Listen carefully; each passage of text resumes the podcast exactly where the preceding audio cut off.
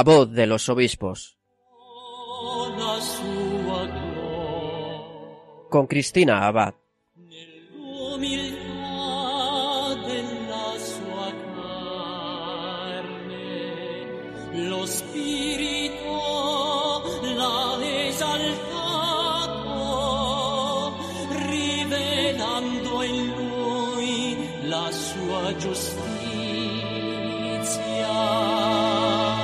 Buenas noches, querida familia de Radio María. Un cordial saludo de Cristina Abad.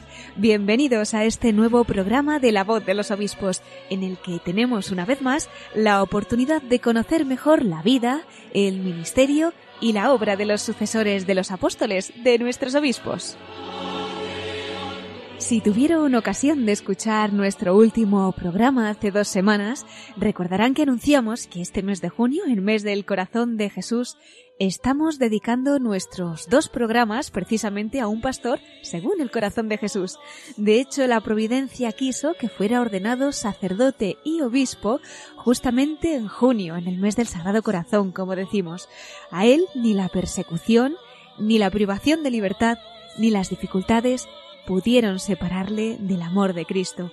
Un ejemplo para todos nosotros de fe, de esperanza y de caridad. De hecho, está camino a los altares. Él es el venerable cardenal Francisco Javier Guyen Van Tuan.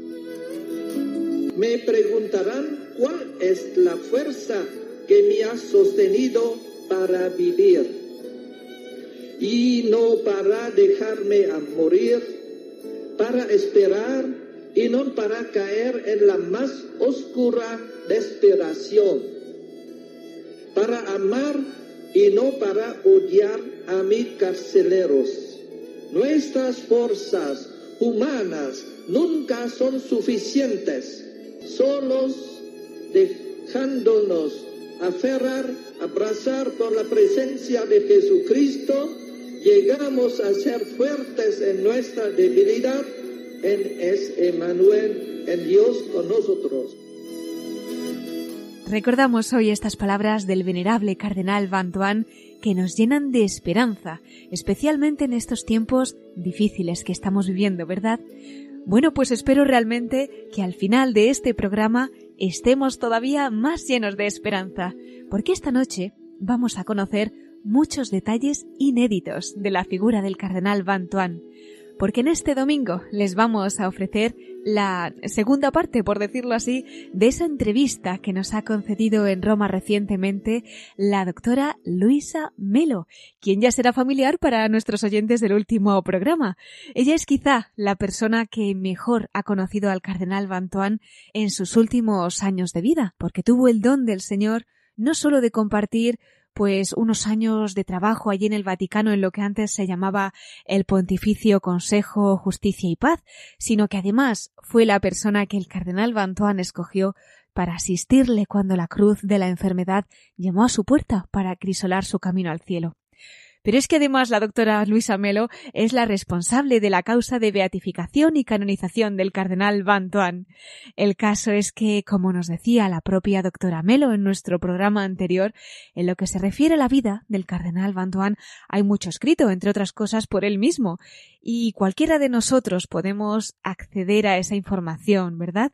Pero en cambio, hay otros detalles que a veces únicamente se manifiestan ante la mirada de un testigo que si no fuera porque nos lo cuentan, pues jamás se daría a conocer. Y estos detalles que adornan la vida de santidad del cardenal Bantuan son los que componen la historia que esta noche queremos contarles. No solo lo que pueden encontrar en los libros o en Internet, sino la vida de virtud que siempre acompañó al cardenal Bantuan manifestada en tantos momentos de los que ha sido testigo la doctora Luisa Melo y que esta noche va a compartir con nosotros. En el programa anterior pudimos conocer mejor lo que fue la infancia del cardenal Bantuan en ese contexto de persecución que vivía entonces Vietnam, el apoyo que fue su familia para perseverar en su fe, en su vocación, una familia de mártires además. Nos habló también la doctora Melo de la vocación del cardenal Bantuan al sacerdocio ya desde pequeñito, de esos primeros años que vivió como sacerdote, de su primera etapa como obispo, el primer obispo vietnamita en Nha Trang, y nos quedamos precisamente en un momento crucial en la vida del cardenal Van Tuan que marcaría su vida para siempre, cuando ya como obispo de Saigón es apresado y encarcelado. Será desde este momento desde donde retomaremos nuestra conversación con la doctora Melo. Nos trasladamos a Roma para compartir con ustedes esta segunda entrevista que nos concedió hace unos días la doctora Luisa Melo, responsable de la causa de canonización del venerable cardenal Bantuan. Muy buenas noches, doctora Luisa, y bienvenida. Gracias por acompañarnos nuevamente en este programa de La Voz de los Obispos. Buenas noches y gracias a ustedes. Eh, acabábamos un poco pues comentando, ¿no? Esa etapa que comenzaba para el cardenal Bantuán en una fiesta mariana. Nos decía, ¿verdad, doctora, que la Virgen le ha acompañado pues en los momentos más especiales de su vida, en los de alegría y también en los de especial sufrimiento. Ese 15 de agosto de 1975, el cardenal Bantuán pues era encarcelado. Eh, comenzaría 13 años de cautiverio, de los cuales nueve serían en total aislamiento, ¿no? Sí, sí, sí. ¿Qué nos puede contar, doctora? Bueno, el cardenal estuvo en diferentes prisiones. Estuvo también en un campo de reeducación, ¿m? que habían varios en, en, Vietnam en ese periodo. Pero donde iba era bien aceptado, porque él estaba con, con ateos, estaba con eh, compañeros de otras religiones y también estaba con eh, eh, personas que eran, habían estado en el gobierno. Entonces, él se entendía con todos. De un modo y de otro les observaba, le un una sonrisa, un gesto amable, en, no le faltaba modo como para acercarse a, las personas. En diversos periodos tenía eh, sus guardianes en continuación día y noche. Pero, ¿qué sucedía? Que estas personas viendo este, esta actitud del cardenal, es, ser un hombre pacífico, tranquilo, alegre, aunque se sufriera alegre y todo, eh, al inicio eran muy duros, eh, eran tremendos con él, al final poco a poco cambiaban.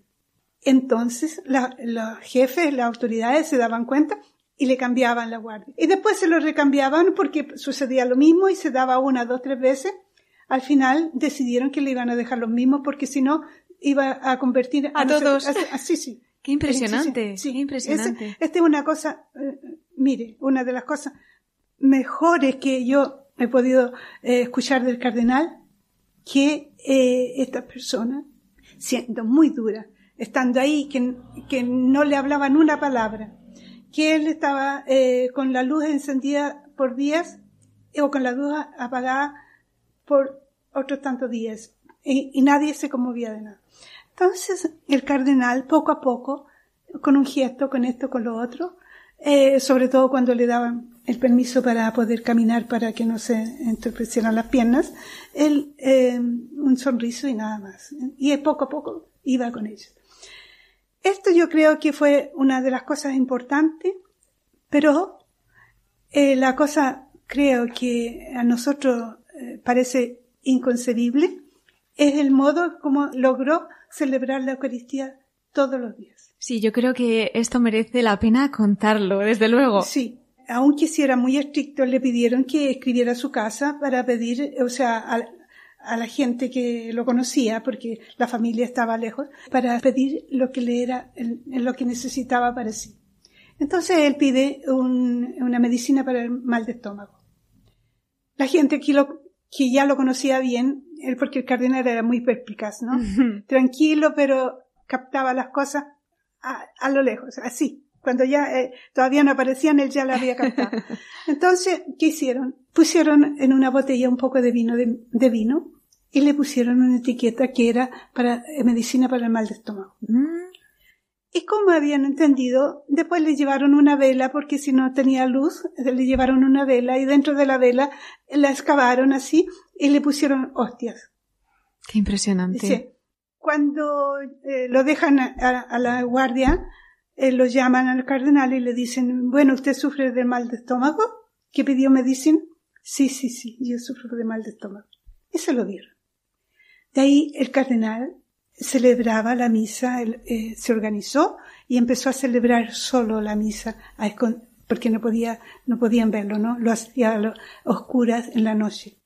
Entonces, con las hostias, después cuando le faltaron las hostias, ya no podía pedir porque estaba en otro lugar y, no, ¿eh? lo hacía con migas de pan. Pero con eh, gotitas de, vino y gotitas de agua y, y, basta. Y en la palma de la mano lo hacía porque no tenía cáliz, no tenía nada. Entonces él hacía así. Primero lo empezó a hacer para, para sí mismo. Después cuando eh, y tenían ese momento de encuentro los prisioneros, habían algunos católicos que lo conocían y él les pidió de eh, guardar este secreto y que celebraría y después a ellos les daría eh, la comunión cuando los mandaban a, a, la hora de aire que le llaman ellos afuera, ¿no?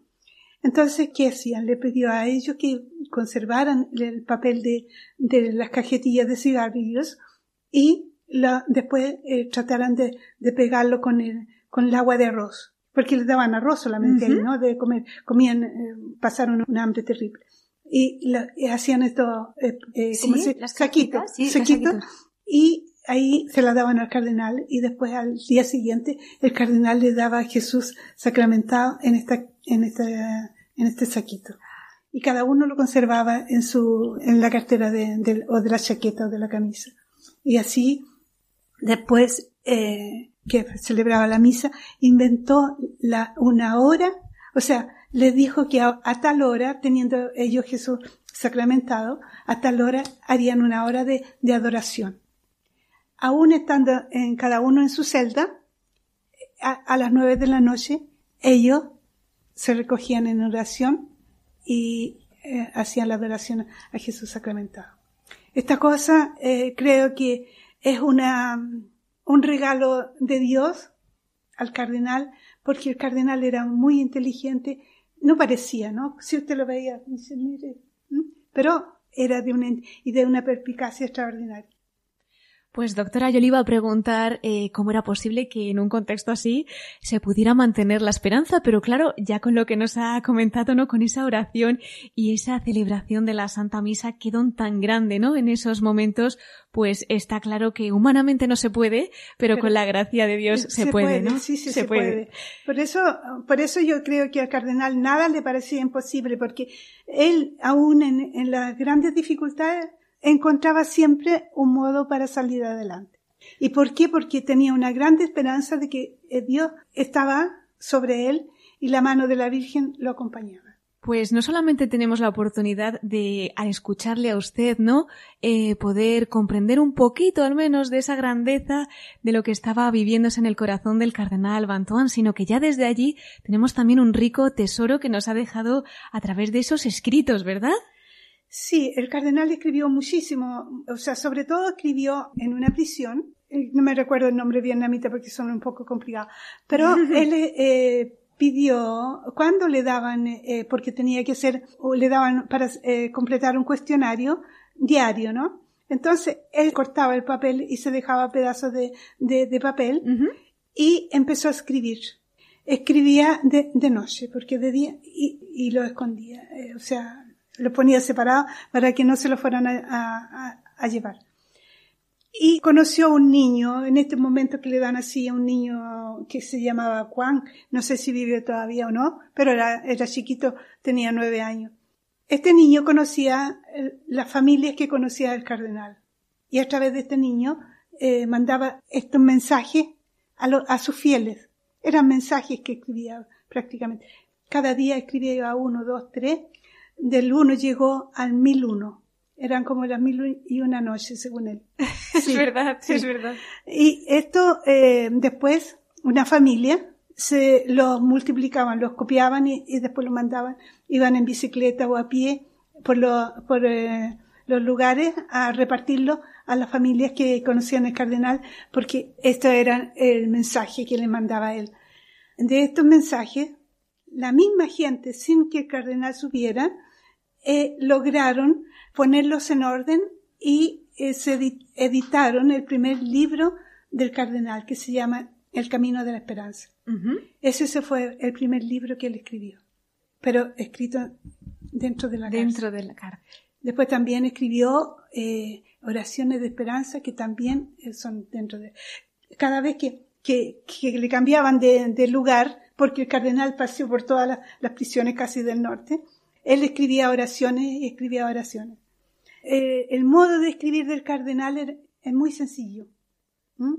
Las 10A, las ocho bienaventuranzas y, y, los 14 defectos de Jesús, porque él, cuando le pedían que, que dijera quién era Jesús, mejor él les decía a la gente, ah, o sea, en las conferencias decía, es mejor que yo les diga los defectos de Jesús.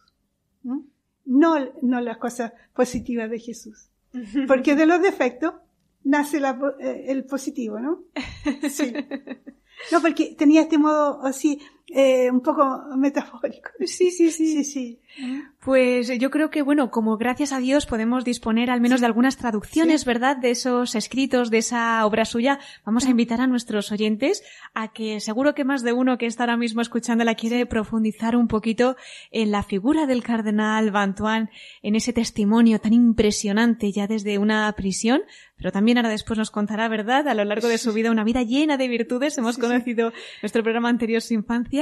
Quiere de alguna manera, pues, destacar alguna peculiaridad de su obra. Es muy amplia, es verdad, pero si alguien quisiera empezar a conocerle un poquito, ¿por dónde podría empezar? Yo creo que tiene que empezar eh, por el primer libro que escribió el cardenal, porque he escrito, es profundo, pero muy fácil de, de, comprender. Tomamos nota. Sí, sí. Después hay muchas personas que también han escrito sobre el cardenal, uh -huh. pero no son la voz propia del cardenal, sino que porque lo han encontrado eh, nosotros mismos que escribimos ese, esa pequeña biografía de, del cardenal, lo tomamos de los escritos que encontramos, ¿no?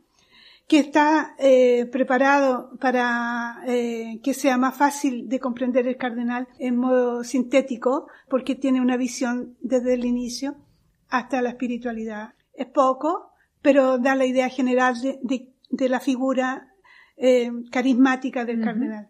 ¿Mm? Y además yo creo que a veces ya no es cuestión de cantidad, ¿verdad? Sino sí, de la sí. calidad y de esa escuela de santidad que se puede sí. iniciar pues conociendo al cardenal Bantuán y leyendo un poquito sus escritos, ¿verdad? Por ejemplo, en español hay este libro que se llama Los peregrinos por el camino de la esperanza, uh -huh. que no está traducido, eh, está solamente en francés y en, en español. Pero es muy, un libro muy bueno que también él lo escribió él y es de su mano, es, puño de, de él. Después tenemos eh, los testimonios de la fe, o sea, de la esperanza, que es el retiro. Y ahí, si alguien se quiere conocer algo más del cautiverio de, del cardenal, lo encontrará en el modo que el cardenal lo presentaba, porque nosotros lo podemos presentar de un modo y puede ser mal interpretado por alguna persona, pero de la, eh, no se puede dudar de la voz del cardenal y cómo lo percibió eh, el Papa Juan Pablo II y la curia romana. Hay otro libro que es muy sencillo también, que es La alegría de vivir la fe. Uh -huh. Y eso es muy fácil de leer y tiene eh, como programa de, un programa de vida y aquello que son defectos y lo que es positivo. Pues además por el título muy necesario para estos tiempos sí, sí. que vivimos. Sí, pues doctora Luisa, como el tiempo aquí en la radio avanza tan rapidísimo, yo la verdad es que personalmente me detendría un poco más en lo que ha sido esta obra, ¿no? Del cardenal Bantuán, pero teniendo la suerte de estar con usted en estos momentos, que yo creo que es la mejor persona que nos puede hablar de lo que ahora mismo pues le iba a preguntar, ¿no? Eh, vamos a dedicar también un apartado pues a comentar un poco el periodo del cardenal Bantuán desde 19 1991, está exiliado en Roma y años después San Juan Pablo II lo nombraría eh, vicepresidente del Pontificio Consejo de Justicia y Paz, luego presidente del mismo. En fin, usted que puede vivir, como hemos dicho en la presentación, un poquito de cerca de lo que ha sido pues esta etapa, ¿no? Junto al cardenal Bantoán. ¿Cuál es la misión de este dicasterio? ¿Cómo fue la labor del cardenal eh, durante su trabajo allí? El Pontificio Consejo Justicia y Paz existió hasta eh, cuatro años atrás. Ahora se fusionó con otros con otros eh, pontificios consejos uh -huh. y se formó un solo dicasterio, que es para el servicio del desarrollo humano integral. Nosotros tenemos, eh, sí, todo, todo el recuerdo y toda la documentación y el objetivo que tenía este pontificio consejo. Se ocupaba de la justicia y de la paz, prácticamente de los derechos humanos, de, de, la pobreza, de la ecología, o sea, todo lo que entra con el social, pero en relación a la persona. El cardenal hizo varias eh, eh, conferencias en el extranjero sobre el objetivo del, eh, pontificio. ¿Sí? Pero como el tiempo es corto, yo quisiera recalcar algo más importante de, de la persona del cardenal, que fue la elaboración del compendio de la doctrina social de la Iglesia, que es un documento universal de la Iglesia. Y es, ha sido también un eh, motivo de, de, riqueza para muchas comunidades cristianas y para muchas eh, personas que, eh, católicas que incluso lo enseñan en las universidades. De la justicia y de la paz se puede decir que eh, eh, sobre todo se preocupaba por los derechos humanos. Y el cardenal tuvo eh, la iniciativa de hacer reuniones a nivel continental o a nivel regional para poder llegar al mayor número de personas posible, porque si venían unos pocos y no se transmitía, entonces quedaba todo como detenido en vez de viajando a África. Viajó bastante a África. También fue eh, eh hacer un retiro a, la diócesis del cardenal Turson, que es el presidente del Justicia y Paz primero y ahora del dicasterio. ¿Sí? Eh, lo recuerda muy bien el, cardenal Turson, porque en uno de estos eh, viajes fue a hacerle el retiro a la, en la diócesis a obispos, sacerdotes, y esto fue una cosa bastante importante para el cardenal porque eh, tuvo mucho contacto con África. Sí. Con Asia ya lo tenía por naturaleza porque era su continente, ¿no? Después con América Latina, sobre todo con, con México. Viajó tres veces a México. Eh, hizo un retiro a obispos, sacerdotes y después hizo un retiro a, laicos, del cual tuvieron que hacerlo en el estadio porque había más de 5.000 personas. Entonces, tenemos la fotografía, después van a aparecer también en el sitio web que estamos preparando. Mm, pues eh, invitamos a, a visitarlo en cuanto esté, nos irá informando. Apenas, eh, salga, vamos a mandarles nosotros la dirección de, esto. Pues ciertamente vemos cómo fue un promotor de la paz precisamente, pues habiendo conocido aún más la guerra, la privación de libertad, el sufrimiento, cómo se implicaría, ¿verdad?, en esa labor. Doctora Luisa, no me resisto a preguntarle a usted, ¿ha tenido la oportunidad de conocer muy de cerca al cardenal Bantuan ¿cómo le conoce? ¿Cómo fueron los años junto a él desde su experiencia personal? ¿Qué nos puede decir? Yo es prácticamente ocho años, o sea, todos los años que del 94 que llegó el cardenal, yo, yo ya trabajaba en la oficina. Entonces, para nosotros era desconocido el cardenal, porque se hablaba poco, en esto, en, el ambiente nuestro se hablaba poco del cardenal, ¿no? Cuando se supo que había venido a Roma, ya eh, no se sabía que iba a venir a nuestra oficina, porque el Santo Padre antes de, que viniera eh, fuera nombrado vicepresidente, le había encomendado varias misiones al extranjero en representancia del Papa, sobre todo África, eh, Asia, Australia, Estados Unidos. Ahí él después, en 94, nos llegó el aviso de que estaba nombrado vicepresidente no, no tenía, no tenía habitación el cardenal porque en ese periodo estaba en el foyer vietnamita que hay aquí en Roma y venía eh, con un sacerdote vietnamita, venían en una motocicleta, el sacerdote manejaba y el cardenal atrás llegaba a nuestra oficina. Después le dieron un departamento allá en, en, nuestra, en San Calisto y vivía ahí. Luego, eh, como vicepresidente llegó muy típico asiático, ¿no? Sí. Sí, silencioso y, y, pero poco a poco se fue interesando de cada uno de nosotros. Lo hacía en grupo y después individualmente. Y era nuevo para nosotros este contacto humano que tenía él con las personas, ¿no? Y nos maravillaba. ¿Por qué? Porque no, no pensaba en el tiempo, es típico de ellos, ¿no? Que puede, no, no de nosotros, pero de ellos sí. bueno, de algunos Sí.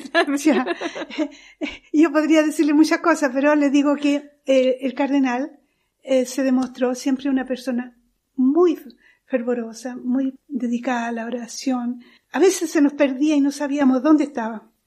¿Dónde estará el cardenal? No era cardenal, monseñor. ¿Dónde estará? ¿Dónde estará? Hasta que un día el portero nos dice, ¿saben dónde está el cardenal? Yo descubrí dónde está. Ah, Después que está con nosotros, se va a la capilla a rezar. Qué bonito. Todos los días se iba a la capilla a rezar. Y otra de las cosas importantes era que era atento a cualquier necesidad de nosotros. Cualquier cosa fuera. Material, espiritual, cualquier cosa. Él era atentísimo. Era atento con los drogadictos de, de, de la plaza de Santa María de Trastevere. Conocía a un hidráulico que, dormía en un auto porque eh, había disgustado con la familia y él salía ahí en, en- alrededor y se detenía con la gente a conversar y sabía las noticias eh, del lugar más que nosotros porque él escuchaba todo. Y con nosotros fue una persona extraordinaria. Yo no era secretaria personal de él, no. Él me llamaba para las cosas más personales, de, no tanto de la oficina, cuanto de, de, le digo solo un ejemplo. Una vez tenía que ir a Rusia. Y como vestía muy pobre, él, él no, no se compraba nada de, de lujo. La única cosa que eh, tenía eran las sotanas, que era lo, lo más elegante que tenía. Tenía hasta el pulso roto a veces. Es decir, eh, monseñor, no puede andar así, se encuentra con tanta autoridad y usted va a hacer conferencias y todo. ya. Entonces me llama, me dice, ¿sabe? Tengo que ir a Rusia. Ah, sí, le digo, oh, qué bello. Pero allá hace tanto frío, le digo yo. Dice, no, ¿cómo, cómo, cómo le digo? Tiene lo necesario, porque ya tenía un poco de confianza. No, dice, tengo estos zapatos. Eran peor que los míos, más, más finos. Dije, se le van a congelar los pies. Ay, pobre. ¿Tiene camiseta? No, no tengo. ¿Tiene esto otro? No tengo. Al final le digo yo, "Se- pero se lo tiene que comprar, le digo, y tiene que comprarse un abrigo, porque si no se va a morir de frío. Entonces me dice, ah, no, yo no voy. Para los zapatos me dice, anda tú. Y yo, y le digo, ¿y qué número? ¿Ah? Ah, no lo sé. No sabía su número de No, zapato. no. Dice, ¿Sabes tú? Me dice, con un- eh, tenía un, un pedazo de cinta de regalo. Y dice, mira, mira la medida de mi pie. Lleva esto y le dice a la, a la, a la- en el negocio que es pero un viejo que no entiende nada. Así, para decir un ejemplo, ¿no? De la sencillez que tenía. Increíble. Increíble, increíble. Entonces, para esas cosas me llamaba a mí. Después, a veces también eh, nos invitaba a almorzar a tres o cuatro, así. Y él cocinaba. Hacía cocina. Él cocinaba. La cocina vietnamita ¿Ah, sí? mejor que he comido. eh, ha sido la del cardenal. Era un excelente cocinero. Vaya. Sí, sí, sí. Dejaba el, el arroz ya cocido en la olla, eh, lo dejaba cocido. Tenía una olla eléctrica que cocía el arroz. Y lo- ya cuando llegaba él preparaba los envoltinos de bambú y todas esas cosas que, que tenía y, y lo almorzábamos con él. Él preparaba el almuerzo y nosotros lavábamos los platos y le limpiábamos la cocina. Pero esa era la, la relación que teníamos eh, con él, ¿no? Luego, ¿qué sucede? Que, que yo, en mi caso, me decía, ayúdame a hacer esto, ayúdame a hacer esto otro. O sea, en ese, ese tipo de trabajo yo hacía con él. No es que, porque él tenía a la secretaria de la oficina, ¿no? Ujú. Ya. Entonces, cuando él me llamaba al teléfono, yo iba cuando le servía cualquier cosa. Luego, ¿qué sucedió? Que cuando se enfermó, primero él se fue a Boston a operarse. Allá entendieron poco y nada lo que tenía, porque él tenía un cáncer al pseudoperitoneo. El 2009 Ujú. lo operaron y volvió y resulta que poco después se enfermó de nuevo. Fue, fue a, a control, fue- nada, no, vino el médico de los Estados Unidos, nada, lo vieron al, al Gemelli, tampoco. Entonces, no sé quién le dijo que en Milán estaba el Instituto Nacional de los Tumores, para los tumores. Y le dieron la dirección y contactamos un, un doctor, un, especialista en este tipo de, cáncer. Un día yo estaba en mi oficina, eran como las 10 de la mañana, siento el teléfono y era él y dice, ven, ven que te necesito. Yo fui y me dice, ¿sabes qué? Te voy a pedir un favor. Sí, sí, sí, yo como que quizá que me iba a pedir. Entonces le dije, diga, eh, eh, monseñor. Me dice, ¿sabe que yo, te, yo me tengo que operar de nuevo y quiero que tú me acompañes? Yo casi me morí de susto. No ahí, me extraña. Ahí casi me morí de susto porque le dije yo, yo no sé nada de enfermería. Y me responde, yo no te he pedido que seas enfermera, porque ya donde yo voy hay enfermeros y médicos. Entonces, yo quiero que solamente tú me acompañes. Y me dijo, tú que tienes dinero, puedes ir a- antes sola o si quieres que te acompañe alguien, no hay problema. Vas a ver eh, el hotel, eh, vas a ver el lugar y, y tal fecha nos vamos. El 5 de, de mayo nos vamos y ahí va a ser, eso es la única cosa que te digo. Monseñor le dije, ¿y si, y si usted se enferma más y después habla en vietnamita, qué hago yo? Claro, sí, sí. Entonces me dice, tú no tienes fe. Vaya respuesta. ¿Qué dice uno ante eso? Sí. Entonces tú vas y verás aquí las cosas. Ya, yo fui. Fui a hablar con el médico, con los enfermeros, lo que tenía que llevar eh, to- y todo. Fui a un hotel que estaba cerquita de...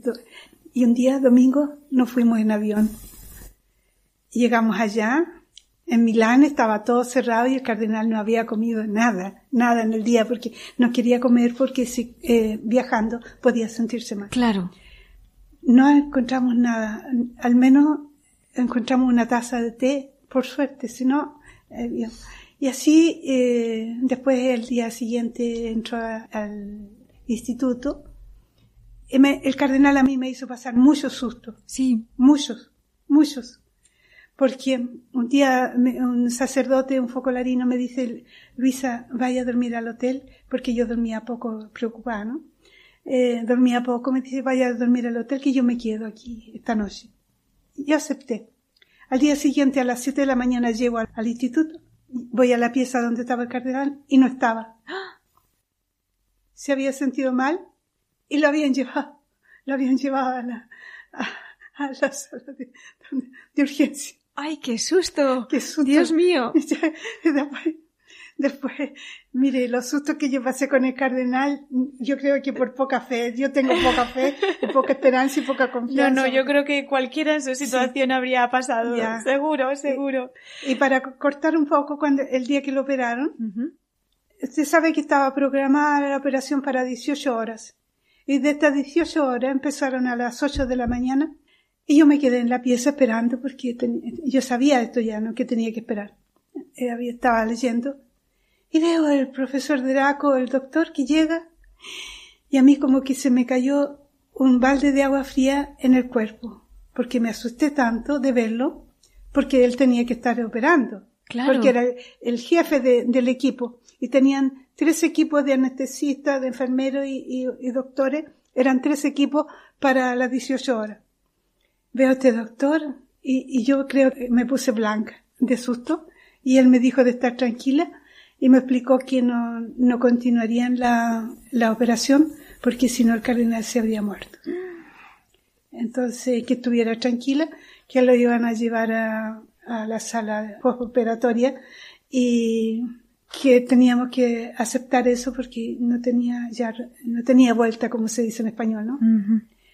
Yo me quedé ahí, almorcé nada casi porque me daban el almuerzo también ahí, en el instituto. Y en la tarde me llama el doctor y me dice que, que vaya al, al piso de abajo, que el cardenal se había despertado y que él, quería que, que me viera para que estuviera más tranquilo. Entonces me dijo, hoy día solamente de afuera.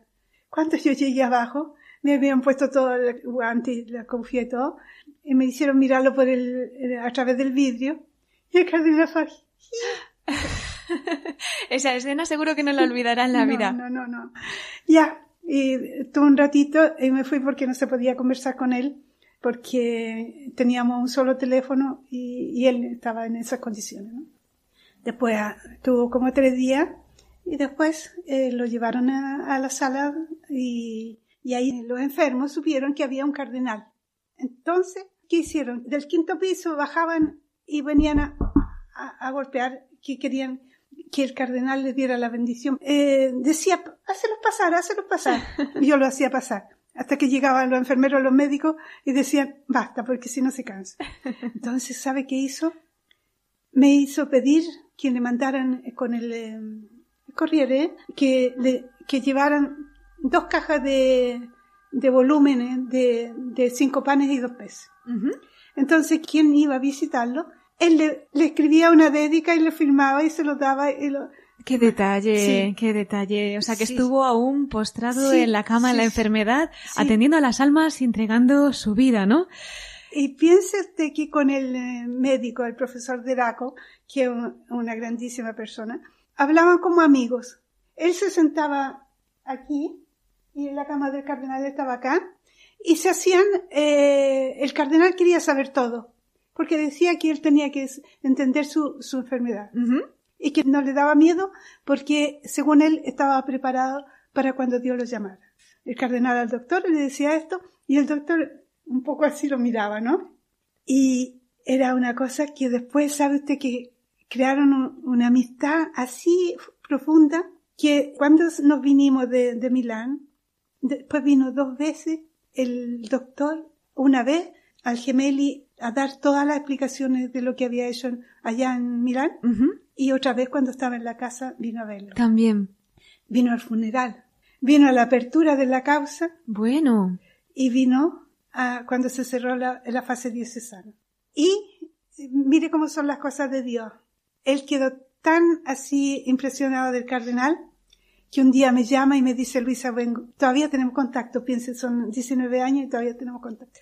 Me dice, voy a venir a, Roma y quiero pedirte un favor. Y yo, ¿sabe? Me dice, es una cosa muy eh, interesante. Yo tengo un problema familiar y quiero resolverlo y quiero saber si conoce a alguien para que me ayude porque en Milán no lo he podido hacer. Entonces yo le digo, bueno, pidámosle al cardenal pues que, que nos ayude. Entonces yo hablé con una persona en el vicariado y se, y se interesó por este caso de, de este doctor. Y sabe usted que después de tantos años se pudo casar y el año pasado me escribió y me mandó la foto de que tuvo su primer hijito. Ay, yo lo quiero tanto, ¿sabes? Y por intercesión del cardenal Bantuán, seguro. Él es maravilla. su matrimonio, piense usted. Qué maravilla. Con lo que nos ha contado, veo una gracia muy grande el que usted pudiera acompañarle prácticamente en su nacimiento al cielo, ¿no? Aunque sea brevemente, a lo mejor quiere destacar, porque realmente es un momento tan grande que el hecho de que la Virgen le haya concedido estar junto a él, yo creo que a pesar del dolor, del sufrimiento al pie de la cruz, uno no podría aspirar a mayor regalo, ¿no? Acompañarle, pues a entregar la vida eterna, ¿no? Sí. Yo creo que, que eh, ese periodo para mí fue de alegría y de, y de tanta tristeza. Claro. Porque el médico, que fue muy bueno también aquí en Roma, me exigía una cosa de que yo veía que el cardenal no podía hacer. Entonces a veces tenía que mentirle al médico para no hacer sufrir tanto al cardenal porque el cardenal sufría mucho. Mm. De ahí yo aprendí un poco a, a darle eh, importancia a lo que significa vivir así como vivía el cardenal. Y en este periodo de la enfermedad y llegó rápidamente a, la muerte. El cardenal dormía, no dormía casi, no dormía, del dolor, ¿no? Y de, todo esto. Entonces, él tenía, teníamos la pieza, yo dormía en la misma pieza porque tenía un en cama y él tenía un crucifijo porque estábamos en una clínica de la religiosa española aquí en, en Roma, la clínica Pío XI, que son religiosas españolas, ¿no? Eh, tenía en, la, todas las piezas tienen un crucifijo. Y el cardenal, todos los días, casi, me decía, mira, la señora que vino a hacer el aseo, me movió la cama y no me dejó de frente al crucifijo tú ve cómo se mueve la rueda. Y, todos los días era la misma historia. a mí no me costaba nada porque ya eh, sabía, ¿no? Cómo se hacía. Entonces, en la noche yo a veces me quedaba dormida, ¿no? Y sentía que alguien hablaba y me despertaba. Y era el cardenal que hablaba con el, con el crucifijo, ¿sabe usted? Una cosa impresionante. Yo, al inicio, Dios me, creo que ya me perdonó pensaba que el cardenal se estaba, estaba perdiendo los sentidos. Porque hablar de noche y así normal no me parecía una cosa normal a mí. Después comprendí que cuando yo entendía lo que le decía, Era realmente una conversación a tú por tú con, eh, con Jesús, eh, Jesús crucificado. Y el humorismo que tenía el cardenal, que yo tendría que describir no sé cuántas cosas sobre este humorismo. Él le decía, mira, Jesús no durmió la anoche, me decía. ¿Por qué? Le dije yo, porque usted lo despertaba, pero por eso no dormía. Y, Vaya. Sí, sí, sí. Entonces, otra cosa que le quisiera decir, era talmente sufrimiento que un día lo acompañé para hacerse la ducha y todo, porque no quería que lo acompañaran los enfermeros, sino que quería que yo lo acompañara. Y me dice, ¿tú conociste Gandhi? Dije, personalmente no, mi eminencia, no sé si usted lo conoció. Yo conozco su historia, le digo, porque está en la literatura y todo eso. Me dice, si no lo conociste físicamente, mírame a mí. ¿Sabe por qué? Porque ya le faltaba poco para morir. Era hueso y piel. Entonces, él, pero mire, mire la idea que tenía, que le era, en ese momento era Gandhi, ahora entonces, mirándolo a él, ya yo podía imaginarme cómo era el humor y la alegría de, los santos hasta en esos momentos, sí, sí, él, tuvo un, mire, imitaba a, a, todos. A Juan Pablo II lo ¿Ah, imitaba como, como que si fuera eh, una vez, yo pues tendría que, sí, más al cardenal Sodano, a todos, a todos. A nosotros, no, no nos escapábamos ninguno de nosotros de, de, su imitación. Pero yo le, le eh, quiero terminar diciendo que para mí, esta cosa de, de, de la muerte del cardenal fue una, muy, un golpe muy fuerte. Y tengo que decir con sinceridad que fue más fuerte que la muerte de mi papá. ¿Por qué? Porque con la muerte de mi papá yo no vi el sufrimiento minuto a minuto. Mm. En vez con el cardenal lo vi noche y día. Estaba en otro departamentito chico allá y este lo estaban reestructurando porque me iba a cambiar.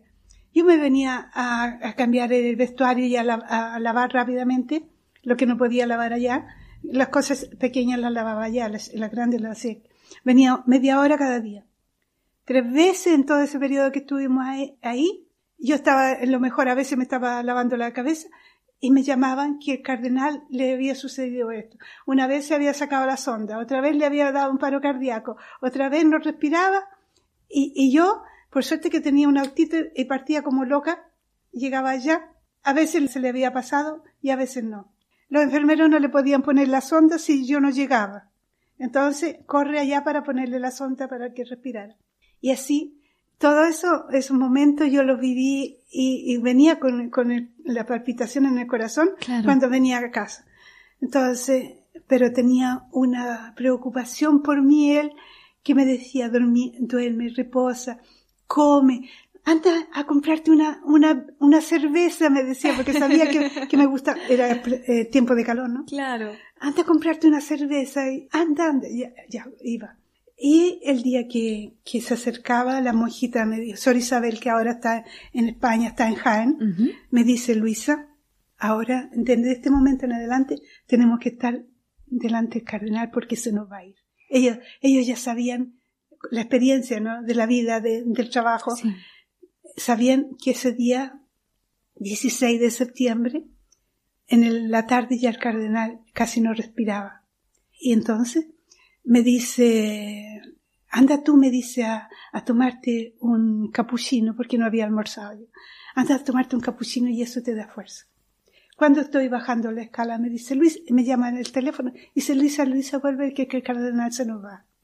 Yo llego allá y se estaba yendo. Entonces soy Sor Isabel, ella y yo estuvimos ahí adentro y ella me dijo, tú ciérrale los ojos y yo eh, le pongo el pañuelo para eh, que quede con la boca cerrada y así, hasta que así se fue.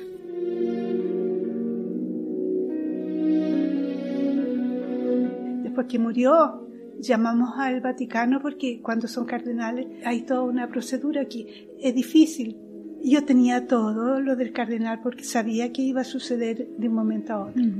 Un día yo pasé con la maleta para el salón y dice, ¿para dónde vas con esa maleta? Ah, no, le dije, son mis vestidos, le dije que traje más porque probablemente no voy todos los días, sino eh, se me hace muy complicado ir todos los días.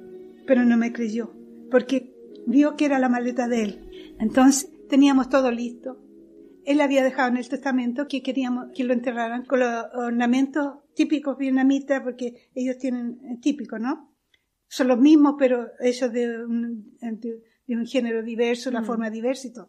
Pero nos faltaban los calcetines rojos. Y Monseñor eh, del Vaticano insistía con estos calcetines y no los tenía yo, porque ¿quién se iba a imaginar que eran tan importantes los calcetines rojos porque era cardenal? Al final yo le dije, ¿sabe, monseñor? Le dije, los calcetines tendría que yo llamar o ir yo a buscarlos porque eh, si no, cuando llegué con los calcetines, el cardenal va a estar ya tieso, le dije yo así, ¿no? No se puede hacer yo así, valentemente le dije, y no se puede hacer una excepción por los calcetines, le dije. y yo, yo, yo lloraba, ¿no?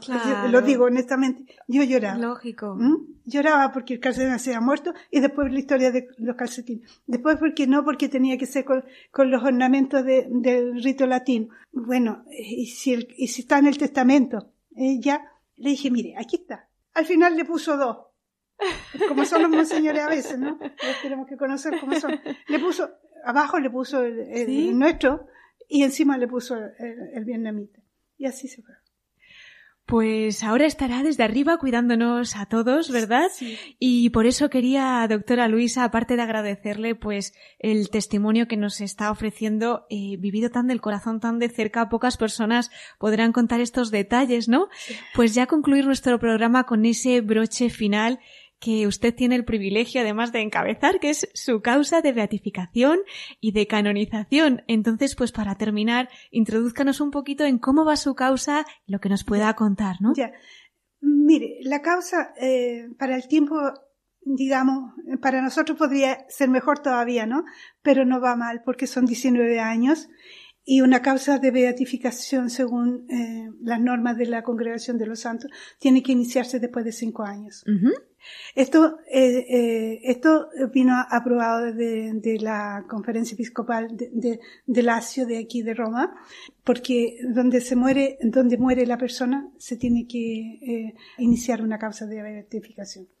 Tuvimos la respuesta positiva del cardenal Ruini, que era el vicario del Papa en ese tiempo, en el 2007, y tuvimos la gracia de, de poder abrir, eh, o sea, iniciar eh, y dar el aviso que la causa tendría inicio con el Papa Benedicto XVI.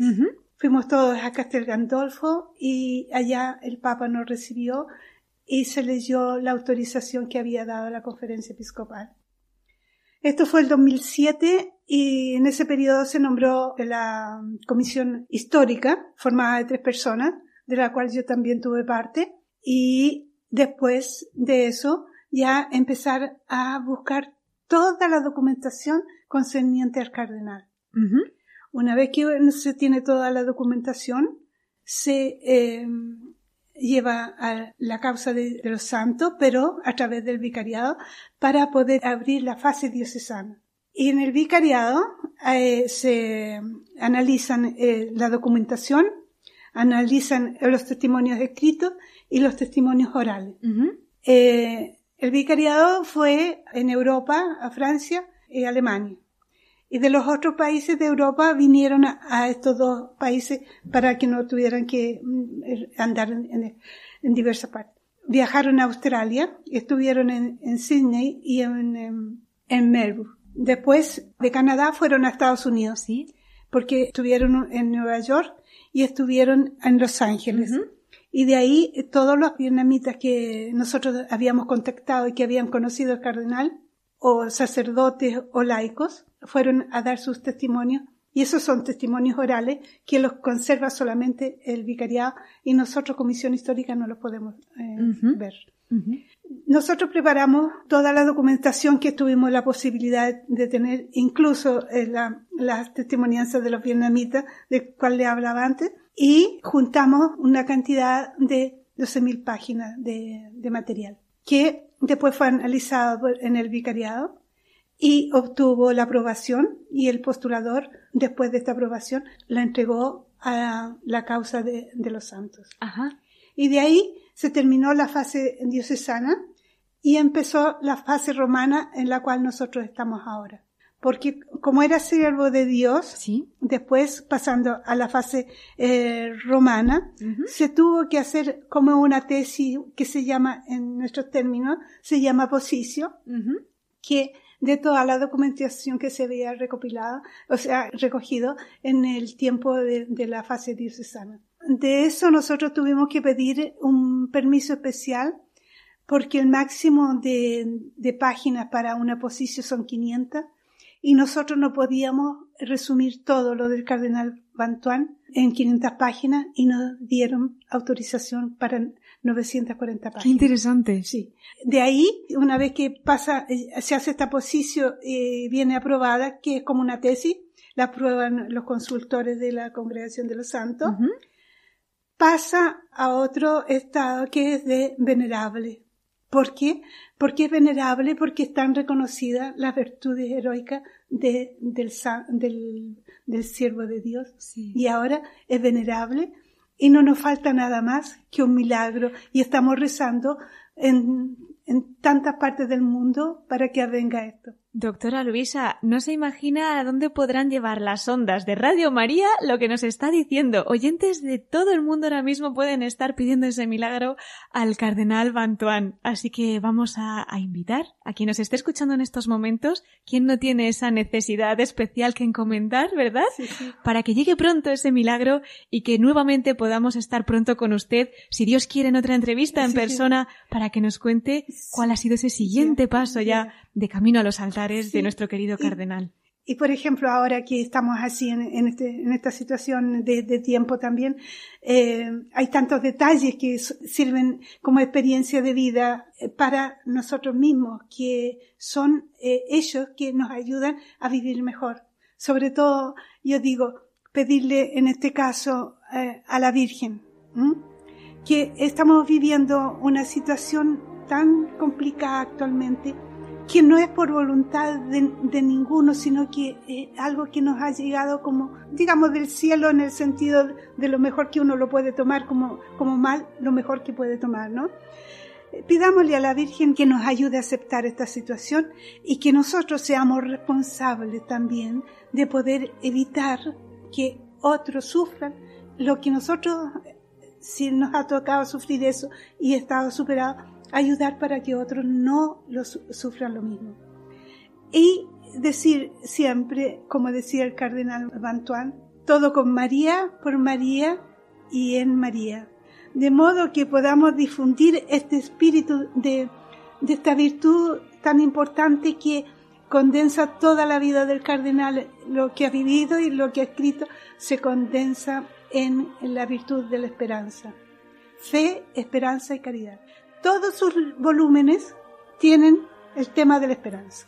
Pues eh, mejor broche para concluir nuestro programa yo creo que no podíamos tener con ese llamamiento a la esperanza desde la Sí. fe, desde la caridad y sobre todo, pues como nos ha invitado usted, doctora Luisa Melo, a hacer todo como lo hacía el cardenal Bantuán, Sí, en sí. María, con María, por María, para María, pues así, Sí. desde el corazón de María ponemos todo lo que nos ha contado y las intenciones de todos nuestros oyentes pidiendo la intercesión del cardenal Bantoán y agradeciéndole de todo corazón que nos haya acogido a toda esta familia de Radio María con esa amabilidad, con ese cariño aquí en su residencia y pues contagiándonos también gran parte de ese cariño y esa devoción que usted tenía al cardenal Bantoán. Gracias de corazón. Yo agradezco a ustedes. Yo saludo a todos los oyentes de Radio María, a todo el personal que trabaja y agradezco también que hay muchas personas que están colaborando, sea en México, en Portugal y ahora ustedes en España. Eh, tenemos también una religiosa, como les decía, eh, española, que va a visitar los encarcelados eh, y lleva material y todos los domingos va con jóvenes eh, a visitar a los, los encarcelados porque quisiéramos que un día el Papa, cualesquiera que sea el Papa, el que Dios quiera, nombre el cardenal eh, patrón de, de las cárceles. Pues muchísimas gracias. Nos unimos también a esa Sí, petición, sí. doctora Luisa Melo. En Radio María tiene su casa, en Gracias, España muchas- también. Vamos a enviar un saludo también a Chile, que tiene Sí, allí su familia, Sí, ¿verdad? sí, y quizás nos estén escuchando también desde allí. Ellos no saben lo que yo hago. Ellos, yo, yo les cuento un poco de, de, mi, de mi trabajo porque eh, es tanto lo que uno tiene que decir que es difícil. De, Es difícil. de restringir un poco para dar una visión un poco general, ¿no? Así es. Pues por eso mismo le agradecemos muchísimo esa visión que nos ha dado, ese testimonio. Y doctora Luisa Melo, una vez más, gracias Gracias por todo y hasta siempre. Gracias a ustedes. Gracias. Pues así concluimos este segundo programa especial que hemos dedicado al venerable cardenal Van Tuan de la mano de la doctora Luisa Melo, miembro del Dicasterio del Desarrollo Humano Integral, responsable de la causa de beatificación y canonización del cardenal Van Tuan y quien tuvo el privilegio durante tanto tiempo de ser su asistente personal. Quiero agradecer también la colaboración y el apoyo para estos programas especiales sobre el Cardenal Bantoán del director de Radio María Portugal, nuestro querido padre Marco Luis, además también vicepostulador de la causa del Cardenal Bantoán. Me dirijo ahora al otro lado de los micrófonos. Gracias también a ti, Miquel Bordas, siempre presente en la producción del programa. Y antes de despedirme, les voy a recordar nuestro correo electrónico para todos aquellos que nos quieran escribir. Lo pueden hacer a la voz de los obispos arroba radiomaria.es es. Pues queridos oyentes, muchísimas gracias por habernos acompañado esta noche y concluyo con estas palabras del venerable cardenal Bantoan recogidas de su libro Cinco panes y dos peces. Decía el cardenal, para ti, el momento presente es el más hermoso. Vívelo plenamente en el amor de Dios pues con ese deseo para ustedes y pidiendo para ello la intercesión del venerable cardenal Bantuán, me despido hasta dentro de 15 días, si Dios quiere. A las 9 de la noche, a las 8 en Canarias, les dejamos ahora con más noticias en el informativo de Radio María. Un saludo de Cristina Abad en los corazones de Jesús, José y María. Hasta dentro de dos semanas en la voz de los obispos.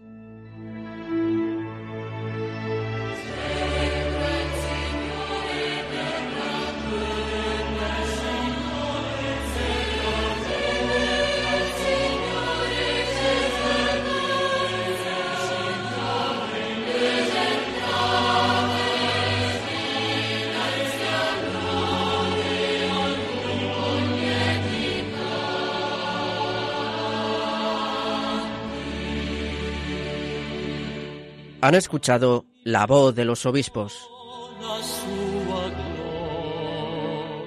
con Cristina Abad.